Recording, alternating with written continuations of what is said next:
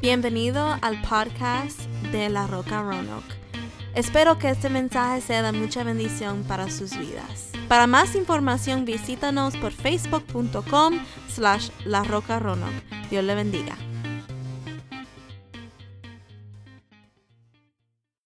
Usted y yo vamos a jueces capítulo 6 y vamos a darle lectura al versículo 25 y 26.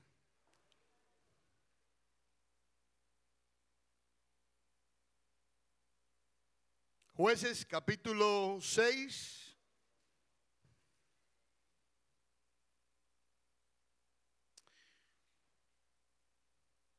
Vamos a darle lectura al 25 y al 26. Esta palabra, hermano, está profunda. Esta palabra hace ya varias semanas que Dios la había depositado en mi corazón. Y mientras estaba estudiando esta palabra, verdaderamente he visto cómo Dios ha estado hablándole a la iglesia a través de los diferentes mensajes de cada hermano. Y eso es lo que hace el Señor. El Señor confirma su palabra. Y estamos en este año donde el Señor ha depositado en nuestros corazones este lema tan importante de lo que es anhelar un avivamiento. El tema de esta linda tarde es derribando los altares. Y ahí en estos versículos que vamos a leer hay una gran enseñanza si usted y yo queremos hermanos, disfrutar y ver ese avivamiento en nuestras vidas. Jueces capítulo 6, versículo 25 y 26, honrando al Padre, al Hijo y al Espíritu Santo. Y la iglesia dice, aconteció que la misma noche le dijo Jehová, toma un toro del hato de tu padre, el segundo toro de siete años y derriba el altar de Baal que tu padre tiene. Escuchen iglesia. Y corta también la imagen de acera que está junto a él. Y edifica altar a Jehová, tu Dios, en la cumbre de este peñasco, en lugar conveniente.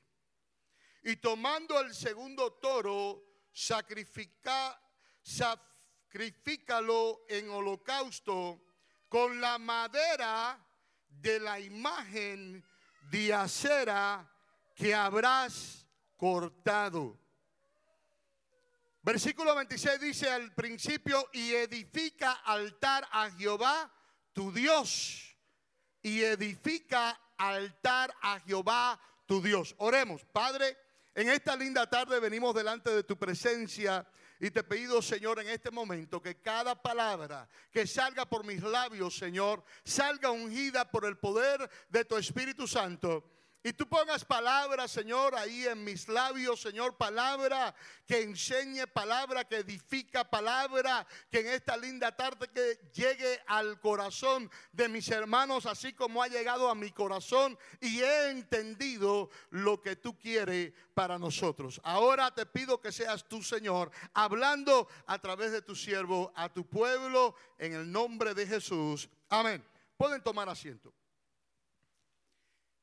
Hemos empezado esta serie, hermanos, hablando sobre la necesidad que usted y yo tenemos de que haya un avivamiento en nuestras vidas. En estos últimos mensajes hemos estado hablando sobre lo importante que es anhelar un avivamiento. Hemos estado hablando sobre los requisitos que necesitamos para que venga ese avivamiento. Hasta más, la semana pasada estuvimos hablando allí en segunda de Crónicas, capítulo 7, versículo 14, lo importante que es humillarse. Como dice allí Segunda de Crónicas, capítulo 7, versículo 14. Si se humillara mi pueblo, sobre el cual mi nombre es invocado, y oraren y buscaren mi rostro, y se apartaren de sus malos caminos. Hermano, hay requisitos aquí que usted y yo debemos de tomar en serio para entonces así venir postrado ante la presencia del Señor y humillarnos y pedir perdón. Una de las cosas que a Dios le agrada es que cuando su pueblo falla, su pueblo venga y su pueblo le pida perdón.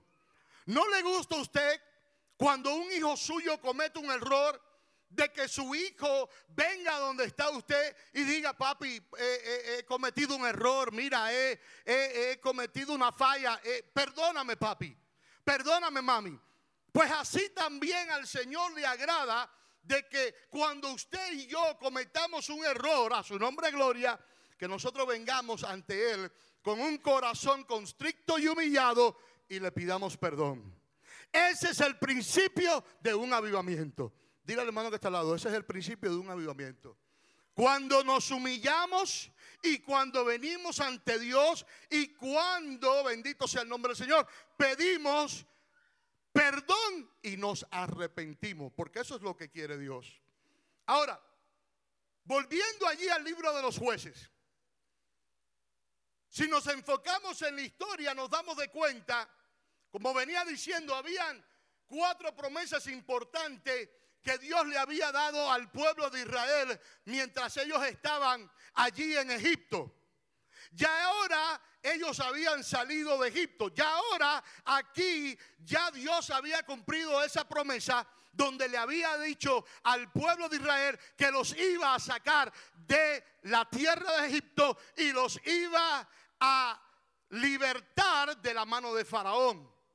Ya ahí habían pasado el desierto. Ellos habían visto, gloria sea el nombre del Señor, lo, que los milagros que Dios había hecho en el desierto con el pueblo de Israel. Ellos habían visto, habían palpado la gloria de Dios. De noche había una columna de fuego. Ahora imagínese usted, hermano, trasládese conmigo ahora allí a ese momento y que usted esté presenciando una columna de fuego y ahí que usted sepa que esa es la presencia de Dios. Hermano, eso es algo grande. Eso es algo magnífico. Eso es algo poderoso. Y de día para que el pueblo de Israel, gloria sea el nombre del Señor, no se quemara con el sol que había en el desierto, pues Dios allí traía una nube para que su pueblo estuviera bien. No solamente esto, hermano, allí en el desierto Dios le proveía alimentos a diario, le proveía agua, gloria sea el nombre del Señor, de la roca. Hermano, eran milagros grandes que ellos estaban viendo. Ya después, en el libro de Josué, eso fue en Éxodo, ahora en el libro de Josué, Dios levanta a Josué, Dios le da la tierra, la tierra prometida a su nombre gloria ya ahora el pueblo de Israel estaba disfrutando de la tierra prometida. Pero dice, mira, mire lo que dice, hermano. Imagínense, después de haber parpado la gloria de, Dios, después de haber visto todos estos milagros, bendito sea el nombre del Señor, dice que estaban habitando en esta tierra. Y vaya conmigo otra vez allí a jueces, capítulo 6. Y mire lo que dice el versículo 1. Gloria sea el nombre del Señor. Y el hombre que Dios escogió, su nombre era Gedeón. Diga conmigo Gedeón. Y déjame decirte que era un hombre que dice la palabra de Dios, que era un hombre justo, que era un hombre correcto, que era un hombre que a pesar de que sus padres estaban, hermano, adorando a otros dioses falsos, en este caso estaban adorando a Baal, dice que él se mantenía fiel a Dios. Hermanos, sus padres se habían desviado. Bendito sea el nombre del Señor. Pero ya él era una persona adulta. Ya él sabía, gloria a Dios, lo bueno y lo malo. Ya él tenía que tomar sus propias decisiones. Hijo que me escucha en esta linda tarde, ustedes somos mayores. Y usted y yo tenemos que tomar nuestras propias decisiones. Él no se rigió por lo que su padre estaba haciendo. Él en muchas ocasiones seguro hasta habló con sus padres y le dijo, mire, lo que ustedes están haciendo no está correcto delante de Dios. Jesús, usted está aquí conmigo. Pero tuvo que haber ese encuentro. Sus padres tuvieron que tener ese encuentro con Dios para entonces dejar la idolatría. Dile al hermano que está al lado, la idolatría. Ahora, en esta tarde vamos a derribar varios altares. Varios altares que están tomando posesión de la sociedad, del gobierno, de las redes sociales y aún se está metiendo en la iglesia. Vamos a derribar esos altares. Pero ahora en el versículo 1 dice la palabra de Dios. Y los hijos de Israel, miren lo que dice, ¿qué estaban haciendo? ¿Estaban haciendo lo bueno? ¿Estaban adorando a Dios? No, dice, y los hijos de Israel hicieron lo malo ante los ojos de Jehová y Jehová los entregó en mano de Madián por cuánto? Siete años. ¿Cómo es posible que este pueblo que había visto, hermano, los milagros, que había palpado la presencia de Dios, que había estado, gloria sea el nombre del Señor, en el desierto y había visto todo lo que Dios había hecho. Dios le había prometido que los iba a sacar de la tierra de Egipto. Dios cumplió.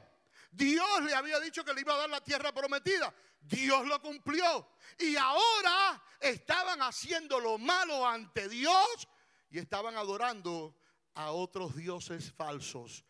Idolatría estaban haciendo ante Dios. En otras palabras, estaban adorando un ídolo.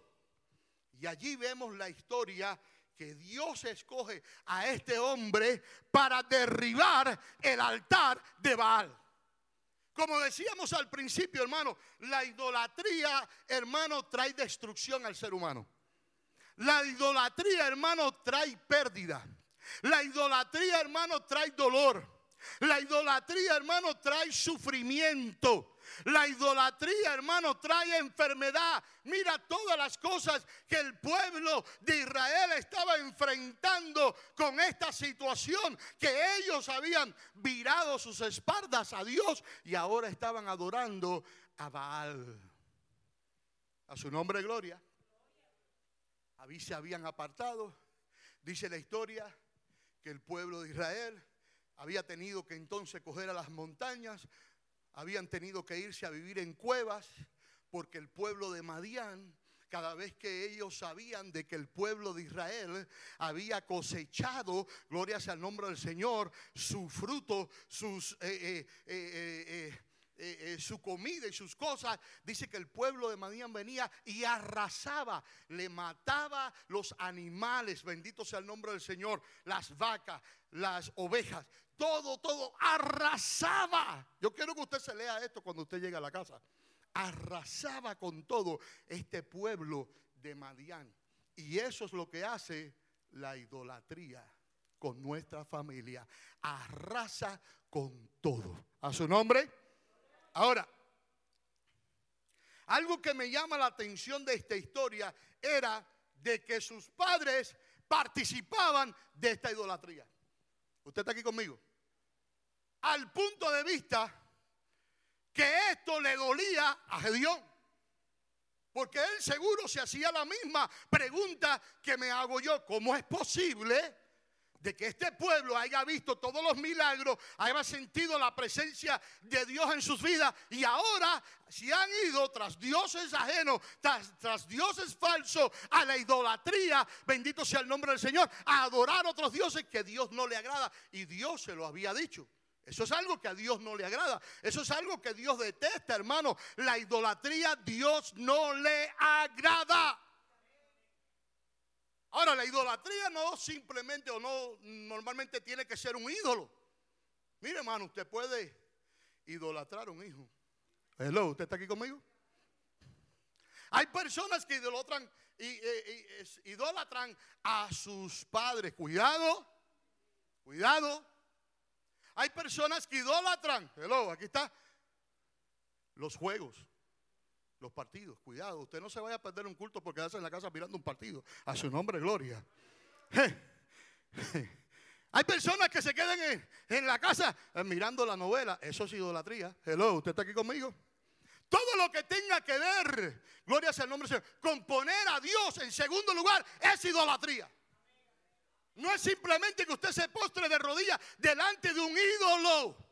Hay muchas cosas que pueden ser idolatría en nuestra vida. Hay personas que eh, eh, idolatran el dinero. Hello, ¿usted está aquí? Idolatran las pertenencias. Las pertenencias. Gloria sea el nombre del Señor que tienen. Y si se les pierde, hermano, ay, como le duelen. Eso es idolatría. Bendito sea el nombre del Señor. Ahora, imagínense, Dios, el ángel de Jehová, se le presenta a Gedeón. Oye esto. Y les dice, quiero que vayas y destruyas el altar que tiene tu padre. A su nombre, gloria. A su nombre, gloria. No es cualquier mandato. No es cualquier responsabilidad. Bendito sea el nombre del Señor. Es algo que va a causar, hermano, problema familiar. Es llegar allí y decirle, bueno, hasta más. Si usted se sigue leyendo, bueno, usted sígase leyendo en la casa lo que pasó. Ese no es el mensaje, pero quiero darle la introducción. Y espero que me tengan paciencia hoy porque tengo mucho que hablar. La idolatría trae destrucción. La idolatría trae destrucción. Y ellos estaban viendo este varón, Gedeón, un hombre justo, un hombre que verdaderamente Dios lo escogió. Aleluya. Y déjame decirte, seguro había un grupo así. El seguro no era el único. Había un remanente, dile al hermano que está lado, siempre hay un remanente que no le donan las rodillas a Baal. Usted está aquí conmigo, iglesia. Siempre hay un remanente que se mantiene fiel. Siempre hay un remanente que verdaderamente quiere hacer la voluntad de Dios. Siempre hay un remanente en la iglesia del Señor que se mantiene orando, que se mantiene ayunando, que se mantiene leyendo la palabra a su nombre de gloria. Acércate, acércate en este año más a Dios. Ahora imagínate. Eh, que te digan a ti, bueno, Josué, Josué, tu papá es cristiano, no hay problema por esa parte. Josué, tu papá te enseñó los caminos del Señor. Pero imagínese que ahora usted el Señor le diga, ve ahí donde están tus padres y derriba ese altar que tiene. Derriba ese altar de San Lázaro. Derriba ese altar de la Santa Bárbara. Derriba ese altar de la, de la Virgen de la Caridad. Derriba ese altar de la Suyapa. A su nombre, gloria. Derriba ese altar de la idolatría de la Virgen María. A su nombre, gloria. Derriba ese altar, derriba ese altar, derriba ese altar. Señor, derribar el altar de mi padre. Sí, quiero que vayas y allí derribes el altar, destruyas el altar de tus padres. Porque este pueblo de labio me honra, pero su corazón está lejos de mí. Y hay muchos altares que hoy en día usted como iglesia debemos de derribar. Ahora, leas el resto de la historia en la casa. Porque después que Gedeón derriba el altar, que lo hizo hasta de noche, lo hizo hasta de noche, al otro día cuando se levantó el pueblo, al otro día cuando se levantó sus padres, ¿quién derribó el altar de Baal? Léase la historia. Pero vamos entonces nosotros a entrar a lo que el Señor nos quiere decir en esta linda tarde. Una vez más, Israel tocó fondo ante devolverse a Dios. Una vez más, Israel tocó fondo antes de volverse a Dios. Mi pregunta, ¿por qué hay que tocar fondo para virarse a Dios? ¿Por qué hay que estar allí ya en lo último, donde ya no tenemos fuerza, donde ya no tenemos para dónde coger, para entonces decir, Dios mío? Eso no es lo que quiere Dios para nosotros. Dios no quiere que usted espere a última hora. Quizás a través de una enfermedad, porque verdaderamente buscamos de Dios, hermano, porque sabemos que Dios sana. ¿Cuántos saben que Dios sana? Y que Dios nos libra de muchas cosas. Bendito sea el nombre del Señor. Pero ¿por qué hay que tocar fondo para volvernos a Dios? Si de continuo Dios nos habla, bendito sea el nombre del Señor, y Él a través de su palabra nos dice cómo debemos nosotros de conducirnos en esta linda tierra. A su nombre, gloria. No hay nada que le agrade a Dios más que su pueblo haga su voluntad. ¿Usted quiere mantener el corazón del Señor contento? Haga su voluntad. Tenga esa íntima relación con Él. Búsquelo de día y de noche. Búsquelo en su sueño, a su nombre gloria. Yo me he encontrado en mi sueño predicando, orando, rependiendo, sacando demonios a su nombre gloria. Bendito sea el nombre del Señor. Porque es que Dios debe estar las 24 horas del día en nuestra mente. Y no esperar a tocar fondo para buscar de Él. Una vez más Israel tocó fondo antes de volverse a Dios. ¿Cuánto sufrimiento, hermano, se hubieran evitado? ¿Cuántos sufrimientos se hubieran evitado? Bendito sea el nombre del Señor. Si ellos hubieran seguido poniendo su fe y su confianza en Jehová de los ejércitos. ¿Cuántos dolores y sufrimientos se hubieran evitado? Pero no y decidieron pues ser desobedientes.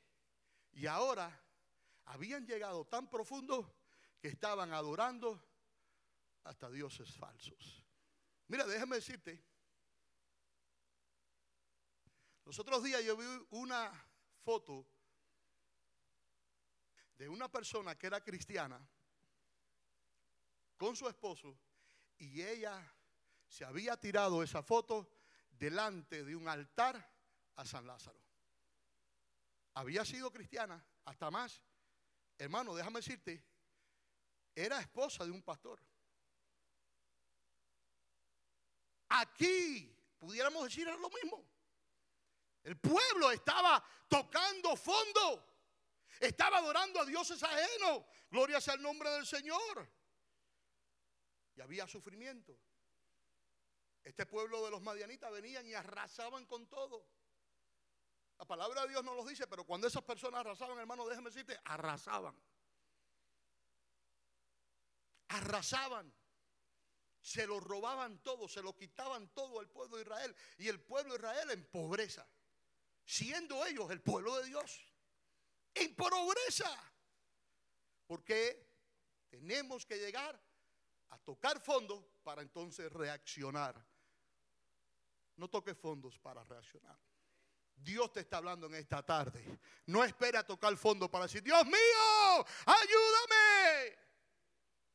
Dios te está hablando. Dios te está diciendo, no me gusta la idolatría. Dios te está diciendo en esta noche, en esta tarde, y nos está hablando lo, importante que es estar cerca de Él, estar cerca de su presencia. Por eso anhelamos un avivamiento, para que hayan corazones arrepentidos en la casa de Dios. Corazones arrepentidos, corazones agradecidos. Señor, gracias de sacarme de este mundo pecaminoso. Pero hay altares que hay que romper. Hay altares que hay que romper. Hermano, volverse a Dios no debe ser nuestro último recurso, sino que deberíamos buscar su ayuda todos los días. Todos los días. Usted se levanta por la mañana, Señor, gracias te doy por un día más. Te presento este día ante ti, te adoro, te alabo, te glorifico. Gracias, Señor. Guárdame, ponme tu armadura. No quiero pecar. No quiero pecar. Sea fuerte. Mami hablaba. Los varones, los hombres, ciñense los pantalones. Las hermanas, ciñense las faldas. A su nombre, gloria. Díganle no al pecado. A su nombre, gloria. Díganle no. Ya te hemos probado y ya sabemos lo que haces. Traes destrucción para mi vida. traen sufrimiento para mi vida. No quiero eso para mí ni para mis hijos. Porque la maldición se extiende de generación en generación a su nombre gloria. A su nombre gloria. Entonces, en nuestros corazones debemos de buscar a Dios todos los días. Estamos viviendo en unos tiempos bien difíciles. Y uno de los altares que hay que derrumbar es el secularismo. Te lo voy a volver a decir otra vez. Es el secularismo, secular. Esto ya está metido en el gobierno. Esto ya está metido. Yo le voy a dar la definición según el diccionario bíblico de lo que quiere decir todo lo que tenga que ver con el secularismo. A su nombre, gloria. Esto es un espíritu, hermano, profano. Esto es un espíritu carnal. Esto es un espíritu de deshonestidad. Esto es un espíritu de libertinaje. Esto es un espíritu de inmundicia. Esto es un espíritu de indecencia. La secularidad secular, secularismo. Todo esto tiene que ver con el mismísimo infierno. Y está en el gobierno, está en las redes sociales, está en todo, en las escuelas, en todo lugar. Bendito sea el nombre del Señor. Y lleva a la persona, al ser humano, a la destrucción y al ateísmo. Oh, a su nombre, gloria. Hay que derribar ese altar. Hay que derribarlo. Si queremos un avivamiento, hay que derribar ese altar. Porque se está metiendo, gloria sea el nombre del Señor, aún en la iglesia hoy en día. Ahora, los altares de, de secularismo, el diccionario bíblico dice, secularismo se trata de una idea del mundo, según la cual no es necesario recurrir a Dios. No es necesario recurrir a Dios. Esto es lo que es el secularismo. Esto es una ideología, esto es una doctrina, esto es una enseñanza que viene directamente del mismísimo infierno. No necesito a Dios, yo soy un Dios, yo hago lo que quiero. Si te sientes bien, haz lo que tú quieras también. No hay que obedecer a nadie, no hay que obedecer a las leyes, no hay que obedecer ni una palabra de Dios. Esto es lo que es el secularismo. Yo diría que es más que un demonio, es un principado. Es una potestad que se quiere hoy meter aún y ya está metido en el gobierno, ya está metido en la sociedad, ya está metido en la educación, ya está metido hasta en la justicia criminal, gloria a Dios, en los medios eh, de comunicaciones, bendito sea el nombre del Señor, en el televisor, esto ya se ve. Bendito sea el nombre del Señor. Y usted y yo, como iglesia, tenemos que derribar este altar. Dile al hermano que está lado, hay que derribar este altar. El altar de secularismo, hay que derribarlo en el nombre de Jesús. Su nombre, gloria. Dice aquí en el diccionario bíblico que Dios, pues, sobrante y hasta un obstáculo. Para ellos, Dios es sobrante, es un obstáculo. ¿Por qué? Porque ellos no quieren guiarse por leyes, valores que actúen en ellos a hacer lo correcto, no solamente delante de Dios, sino del ser humano. Esos valores que usted y yo vinimos creciendo, hermano, bendito sea el nombre del Señor, eso se va por la puerta para afuera. Con este grupo secular, el secularismo, bendito sea el nombre del Señor, no quiere saber nada de Dios, no quiere saber nada de la palabra de Dios. Es más, es tan contrario a la iglesia del Señor hoy en día. Y eso se quiere meter en la iglesia. Y por ahí viene todo lo demás. Todo lo demás. Todo lo demás. Todo lo demás, lo que se está viendo hoy en día. Lo que se está viendo hoy en día. Si usted es un cristiano, déjeme decirle algo. Usted no tiene que tomarse una copa de vino. Hello, usted está aquí conmigo. Sí, lo voy a decir bien claro. Bien claro. Eso es un pecado delante de Dios. Te voy a decir por qué es un pecado delante de Dios. Porque tus hijos te están viendo. Y quizás usted diga, ah, no, pastor, pero yo puedo controlarme. Sí, puedes controlarte, pero tus hijos no se pueden controlar. Y tus hijos van a terminar entonces con esa maldición de ser un alcohólico. Hello, usted está aquí conmigo.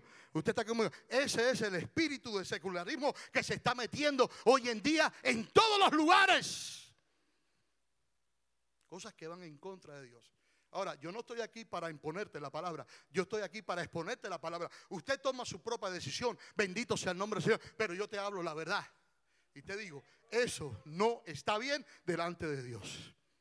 Alguien le da un aplauso al Señor. Secularismo, hay que sacarlo, iglesia. Hay que sacarlo. Hay que sacarlo. Entonces también mire esto. Es profano. Este movimiento es un movimiento, hermano, métase en el internet, busque, gloria sea el nombre del diccionario bíblico, profano, gloria sea el nombre del Señor, búsquese esto del secularismo, búsqueselo, bendito sea el nombre del Señor, se lo estoy diciendo en esta tarde, pero para que usted refresque, gloria a Dios, búsquelo allí. Yo les voy a mandar esto en esta semana. ¿Cuántos recibieron los mensajes de la semana pasada? Amén. Gloria sea el nombre del Señor. Ahora, según la cual no es necesario recurrir a Dios. Dios resultaría pues sobrante y hasta un obstáculo. Esta es una nueva forma de ateísmo. En otras palabras, profano, carnal. Todo esto tiene que ver con la carnalidad la deshonestidad, tiene que ver con el libertinaje. Iglesia del Señor, Dios nos ha hecho libre, pero no para que volvamos a caer en el pecado. Usted ha sido salvo por la sangre de Cristo Jesús. Usted ha sido lavado por esa sangre preciosa. No permita que nadie ni nadie lo influencie y lo saque de la iglesia. Sea usted fuerte, sea usted firme como lo fue Dios delante de sus propios padres. Fue fuerte, fue firme en su decisión. Él dijo, esto no le agrada a Dios. Y yo tengo que derribar ese altar de mis padres porque el Señor me ha mandado. Y si Dios me mandó, yo lo voy a hacer. Es una forma de ateísmo. Profano, libertinaje, inmundicia, indecencia, terrenal y temporal. Esto es temporal. Dice mami, se paró y dijo, Cristo viene ya, las trompetas están sonando, van a sonar, bendito sea el nombre del Señor, estamos viendo todo lo que está aconteciendo alrededor del mundo, bendito sea el nombre del Señor. Y la iglesia del Señor tiene que tener un despertar, un avivamiento y darse de cuenta, porque aún hay personas entre nosotros que piensan que todavía falta. Y esa es la mentira más grande que el diablo está usando hoy en día. Todavía falta. Todavía falta. Dios puede tocar la trompeta hoy mismo. Dios puede tocar la trompeta mañana mismo. Dios puede venir por su iglesia ahora mismo a salir de la iglesia o ahora mismo aquí en la iglesia. Dios puede levantar a su iglesia en cualquier momento. Ya todo lo que está dicho, ya está profetizado, ya está ocurriendo. A su nombre, gloria. Ahora, miren lo que dice Romanos capítulo 6. Va ahí conmigo la palabra de Dios. Romanos capítulo 6, vamos a leer del 11 al 14. Así también, dice la palabra del Señor, vosotros considerados muertos al pecado. Yo quiero que usted lo busque, porque esto es algo muy importante. El pecado trae destrucción, hermano. Es igual que la idolatría. Trae dolor, trae sufrimiento. Bendito sea el nombre del Señor. Dios te ha dado la libertad. Dios te ha lavado con su sangre bendita, hermano. No vuelva atrás. No se desaliente. No se enfríe. ¿Sabe que una de las cosas que usa el enemigo hoy en día? Si usted deja de venir a la iglesia, se va a enfriar. Si usted deja de venir a la iglesia, se va a enfriar. Habemos muchos de nosotros aquí que podemos testificar eso. Yo soy uno de esos.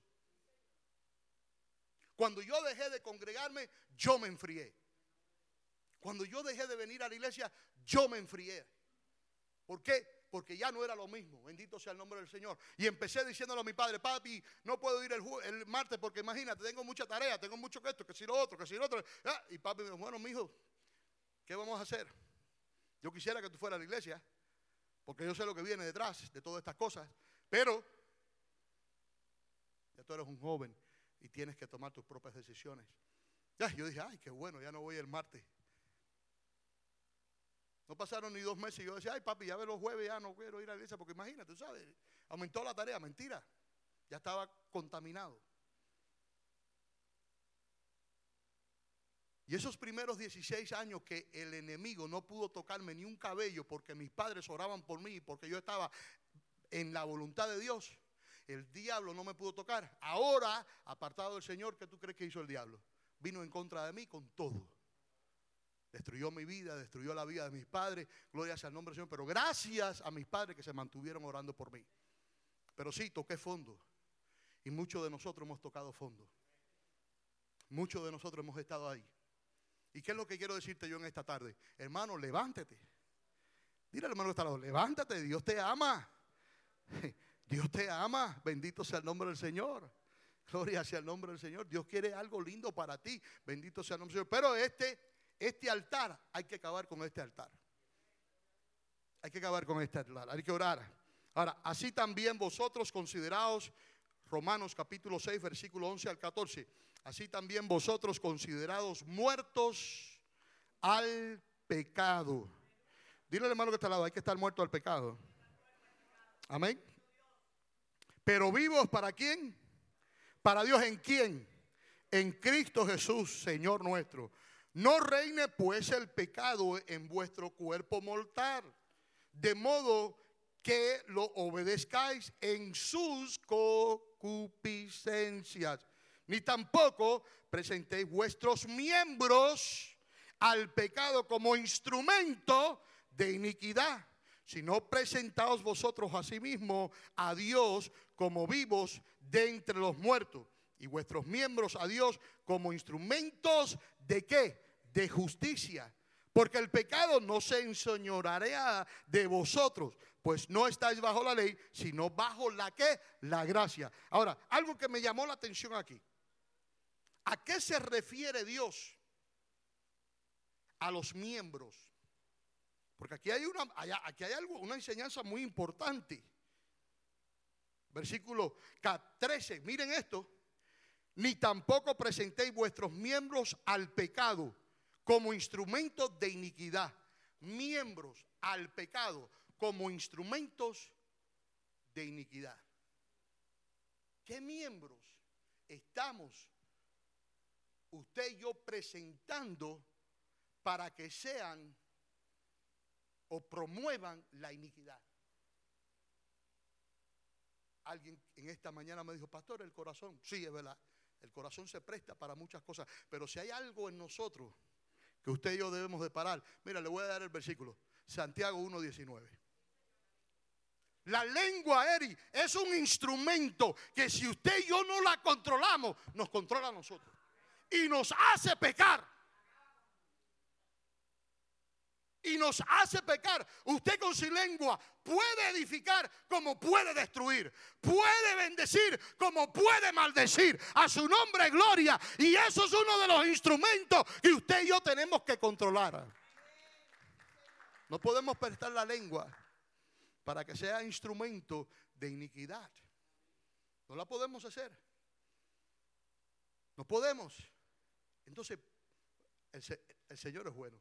El Señor nos habla directo, hermano. Un aplauso al Señor. Su palabra está ahí por algo. Bendito sea el nombre del Señor. Hay, muchos, hay muchas otras cosas. Pero Dios depositó eso en mi corazón en esta tarde. La lengua. Es un miembro. Es un miembro.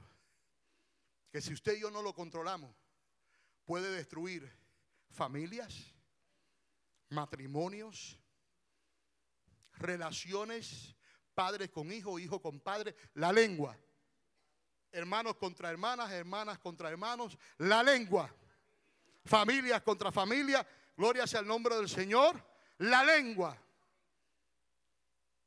Puede destruir y se, y se, y se toma como un instrumento de iniquidad. Hay que tener cuidado. Hay que crucificar la carne. A su nombre, gloria.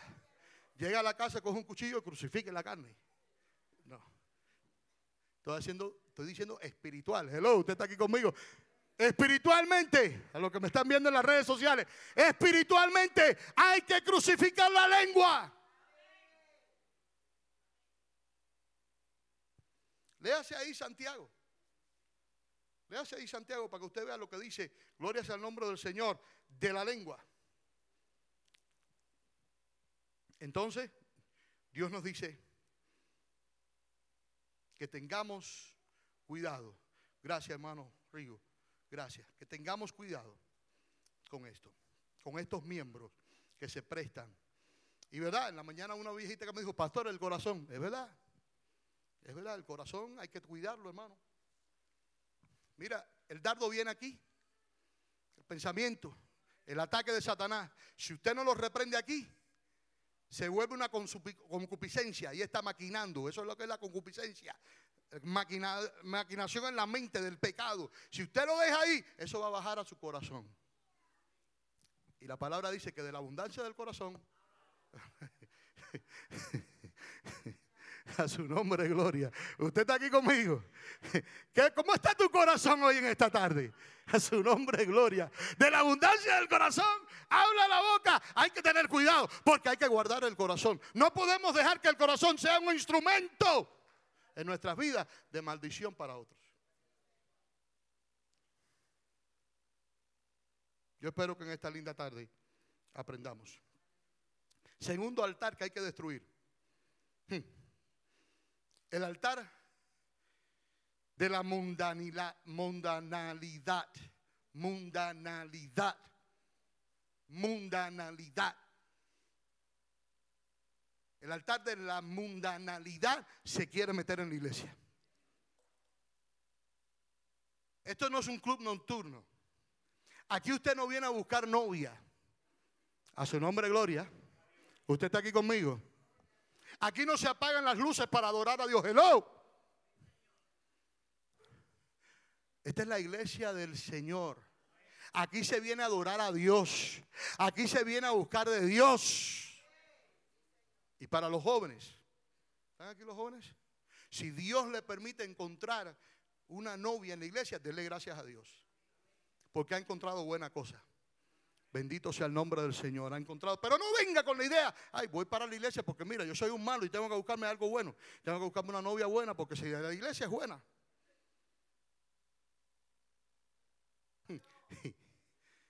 Y si es una muchachita, voy a la iglesia a ver si encuentro un príncipe azul. Eh, ten cuidado que ese que está en la iglesia no se convierta en un príncipe negro. O, esa que vienes a buscar en la iglesia se convierta en una príncipe. No, mejor no digo nada. padre, crucifica mi, mi lengua. Pero eso pasa. ¿Por qué? Porque no venimos con las intenciones correctas a la casa de Dios. Esto aquí es una iglesia, esto aquí no es un club nocturno, esto aquí no es una discoteca.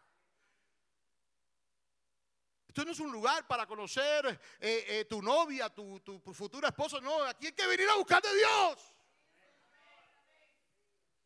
Aquí se viene a buscar de Dios. Aquí no se viene a hablar de la novela. A su nombre, gloria. Aquí no se viene a hablar de los problemas que dejaste en la casa. Mira, tú quieres hablar de los problemas. Habla con Cristo.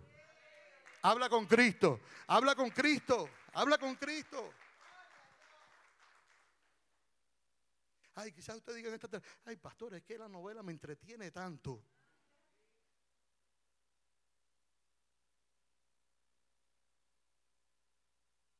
La fornicación, el adulterio, la venganza. ¿Te entretiene esas cosas? ¿Te entretiene esas cosas? ¿Verdad? Seamos sinceros. Pensemos, pensemos por unos minutos. Mire, están saliendo unos episodios que hablan de la Biblia. La tierra prometida, creo que fue uno de esos. Amén. José, Moisés, fue otro. Ahora el Apocalipsis. No deje de venir a la iglesia por quedarse viendo esos programas. Si a usted le gusta, grábelo. Llega a la casa y lo mira. Hello, usted está aquí conmigo. Pero no deje de, de, perder la bendición de venir a oír palabra de Dios. A su nombre, están como serios en esta linda tarde. A su nombre, gloria. Hay que derribar el altar de la mundanalidad. Hay que derribarlo. Eso no nos va a dar nada bueno, hermano. Se enfría uno. Y si usted se enfría, déjeme decirte, sus hijos se enfrían también. Hello, ¿usted está aquí conmigo?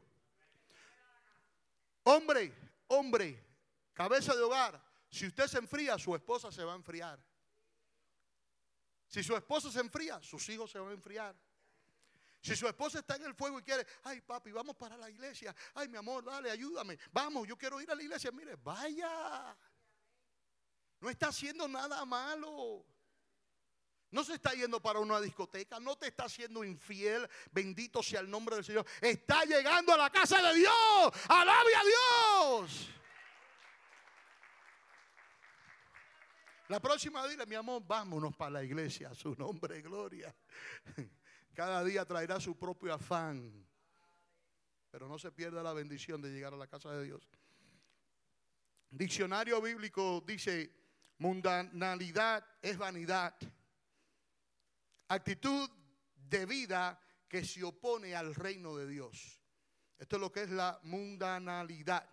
Es una actitud de vida que se opone al reino de Dios y se traduce en una manera de pensar y de actuar, lo que dice el diccionario bíblico, caracterizada por la desobediencia a la voluntad de Dios. Esto es lo que es la mundanalidad.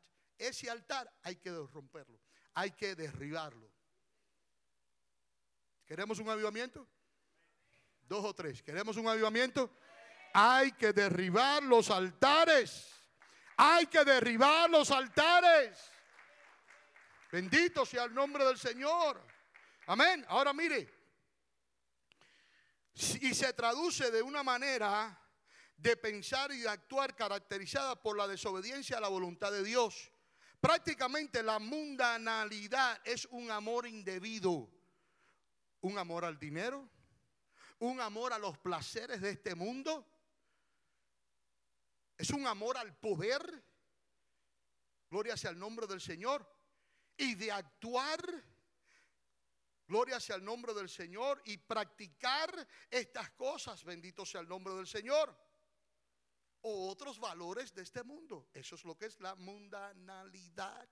Ese altar hay que derribarlo en el nombre de Jesús. Santiago 4:4 dice la palabra del Señor. Oigan esto, hermano. Oigan esto. Qué lindo es el Señor, hermana Lu, ¿verdad? ¿Cómo el Señor nos enseña a través de su palabra? ¿Cómo el Señor nos habla? Josué, ¿te gusta esto? El Señor nos está hablando en esta tarde. Javi, esto está bueno, mi hijo. Esto es algo que verdaderamente usted y yo tenemos que pensar. Gloria sea el nombre del Señor, analizar y, desear la leche. Alguien, alguien habló de eso en esta semana. Desear la leche no adulterada. A su nombre gloria. Y hay que dejar lo que es de niño, porque ya somos adultos. El apóstol Pablo decía, cuando era niño, actuaba como niño, pensaba como niño, jugaba como niño, pero ya yo no soy un niño. Dile al hermano que está al lado, ya yo no soy un niño. Hermana, dígale, ya yo no soy una niña. Yo soy una mujer madura, yo soy un hombre maduro a su nombre gloria. Y más importante que esto, soy un hombre, soy una mujer llena por el poder del Espíritu Santo de Dios. Oh, y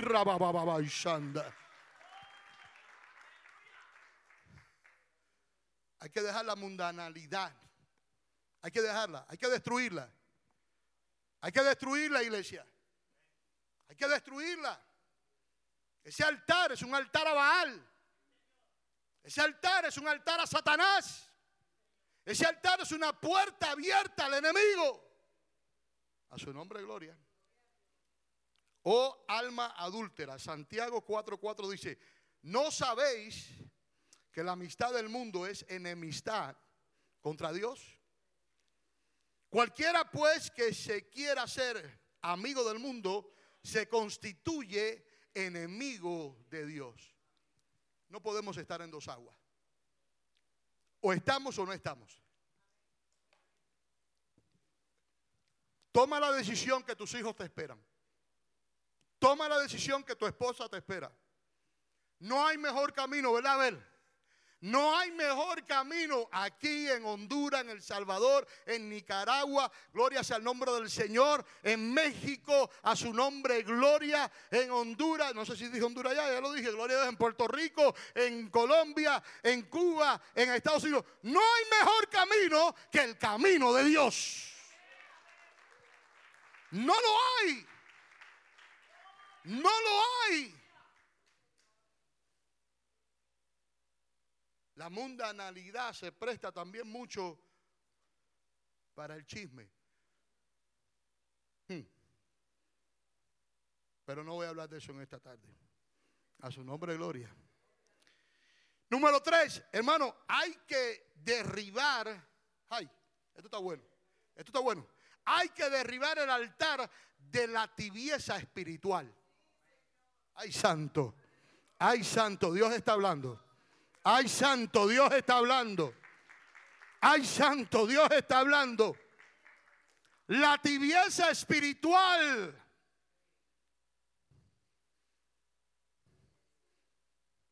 La tibieza espiritual no nos va a dar nada bueno. La tibieza espiritual es más, si estamos tibios, tenemos que calentarnos. A su nombre, gloria.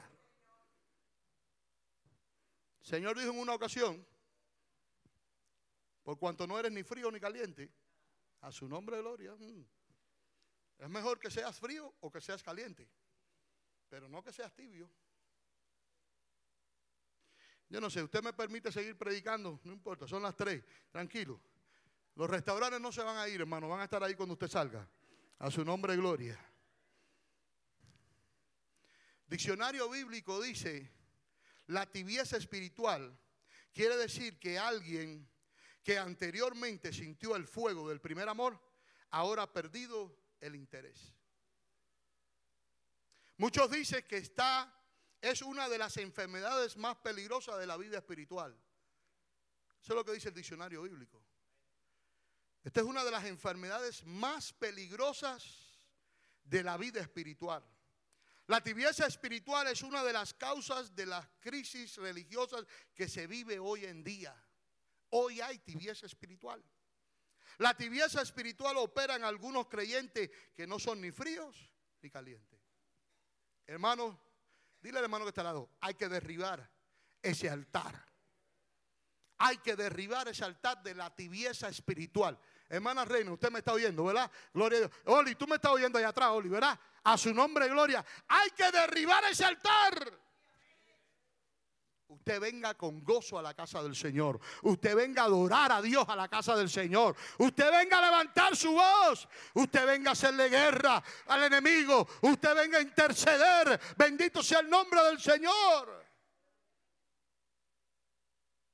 Hmm. Mire cómo estaba el pueblo de Israel. Mientras mi hermano Miguel Ángel me busca Apocalipsis 13, 15 al 17. Mire cómo estaba el pueblo de Israel. Salmo 81, del 8 al 14. Permítame, hermano, déjeme terminar este mensaje, que este mensaje está bueno. Gloria sea el nombre del Señor. Oye, pueblo mío, ese es Salmo 81, 8 al 14. Oye, pueblo mío, y te amonestaré. Qué bueno que el Señor nos amoneste. Israel, si me oyeres, no habrá en ti Dios ajeno, ni te inclinarás a Dios extraño. Yo soy Jehová tu Dios, que te hice subir de la tierra de Egipto. Abre tu boca y yo la llenaré. Pero mi pueblo no oyó mi voz. E Israel no me quiso a mí. Los dejé, por tanto, a la dureza de sus corazones. Caminaron en sus propios consejos. Oh, si me hubiera oído mi pueblo, si en mis caminos hubieran dado Israel, hermano, este es Dios hablando. Este no es el salmista, este no es David, este es Dios hablando. Oh, si me hubiera oído mi pueblo, si en mis caminos hubieran andado, andado Israel, en un momento habría yo derribado a sus enemigos y vuelto mi mano contra sus adversarios. ¿Cuál es tu situación en esta tarde? Dios tiene el poder para derribar a tus enemigos. Dios tiene el poder. Y déjame decirte, no te estoy hablando de algo carnal. No te estoy hablando del jefe de tu trabajo. Te estoy hablando de principados, potestades, bendito sea el nombre del Señor, que quieren atar a tu familia. Que quieren que tus hijos se pierdan. Hermano, hay que derribar esos altares. Mis hijos tienen que verme a mí en el fuego del Señor. Mis hijos tienen que verme a mí adorando a Dios. Mis hijos tienen que verme a mí tomando decisiones correctas. Estoy en el hogar, es día de culto. Llegó un familiar. ¡Ey! Me voy para la iglesia. ¿Quieres ir conmigo? No, no quiero ir. Pues te quedas en mi casa, pero yo me voy para la iglesia. A su nombre, gloria. A su nombre, gloria. Hermano Miguel Ángel.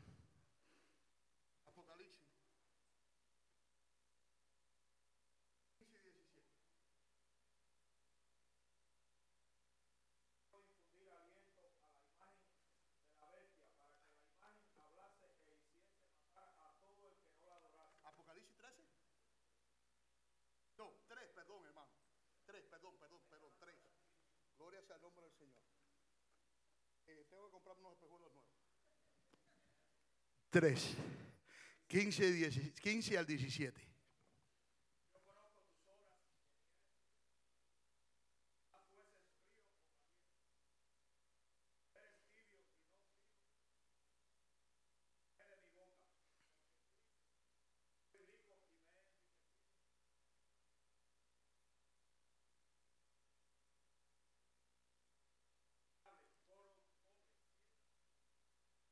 Mire, todo pasa con propósito.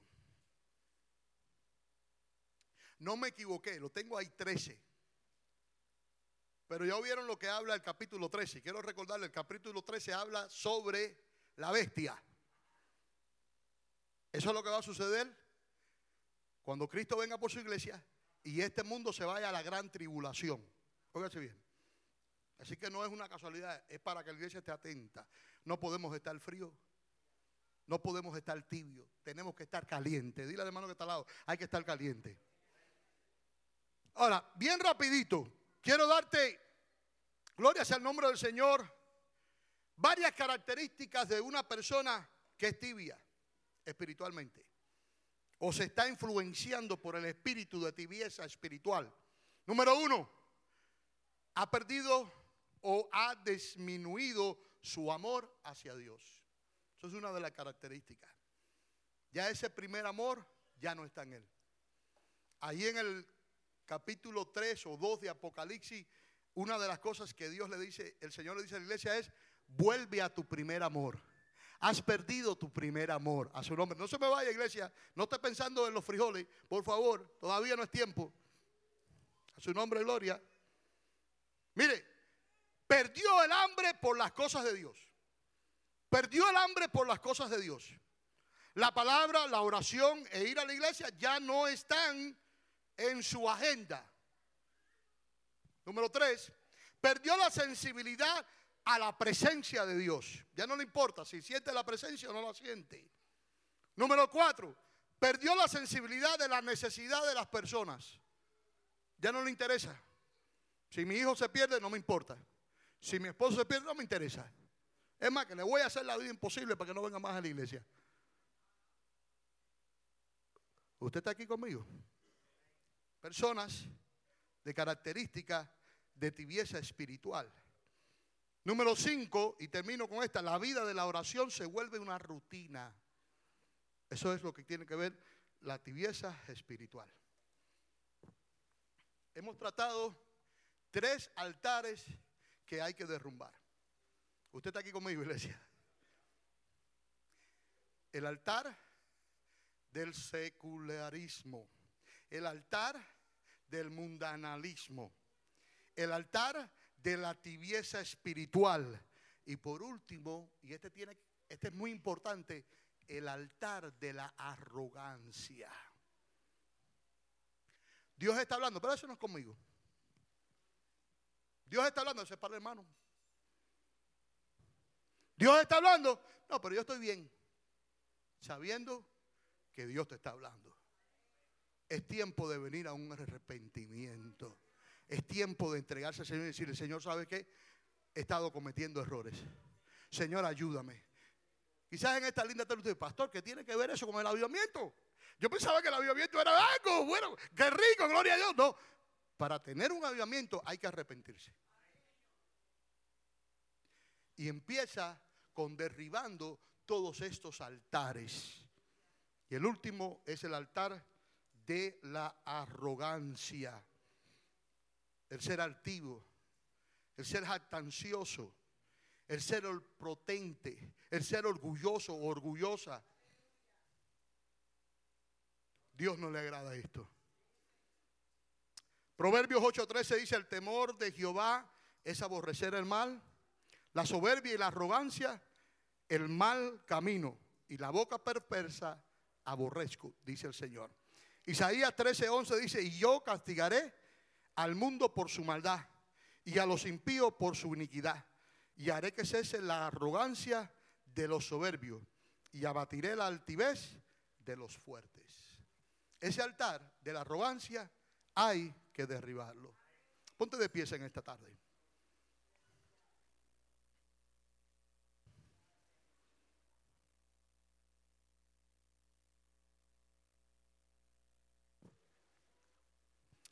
La palabra de Dios ha sido dada en esta linda tarde.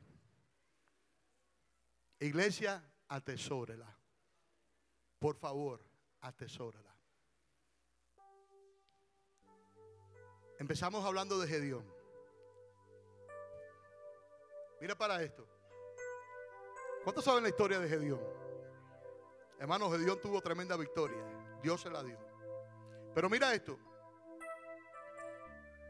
Él tuvo que decirle al pueblo, el pueblo que no quiera ir conmigo a la batalla, que se vaya para la casa. El pueblo, le hace la historia para que usted vea esto.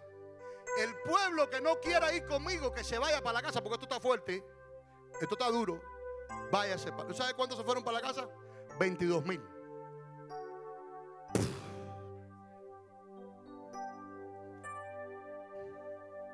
Bueno, la semana que viene vamos a seguir con esto. Porque ahí es donde vemos el avivamiento. Ahí es donde vemos el avivamiento. Dios empezó a darle la victoria al pueblo de Israel. El pueblo de Israel llegó al arrepentimiento y empezó a vencer. Hoy en día, hermanos, hoy en día, eh, una de las naciones más fuertes más de la tierra, una de las naciones más fuertes de la tierra es Israel. Tú ves todo lo que está pasando en el Medio Oriente. Israel es un pueblo así chiquitico. De vez en cuando le mandan sus misiles. Los pueblos alrededor, especialmente Irán, es lo que está aconteciendo hoy en día. El Líbano, que está al sur o al, norte. Pero ellos se defienden. Pero ¿qué pasa? No se meten con ellos a guerrear porque saben que van a perder. Entonces desde lejos le tiran un misil. A ver, a ver qué hace Israel. Mira, si Israel se levanta y les va para arriba a todos esos pueblos, arrasa con todos esos pueblos. Déjame decirte, Israel es el pueblo de Dios. ¿Qué hacen los americanos? Le dicen al pueblo de Israel, eh, tranquilo, usted tranquilo. Y eso es lo que está pasando hoy en día, iglesia. Usted tranquilo, usted no se meta. Hermano, Cristo viene ya hay que estar preparado.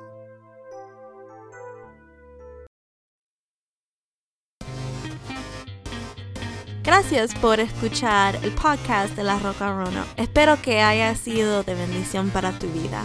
Para más información visítanos por facebook.com slash La Roca Rono. Dios le bendiga.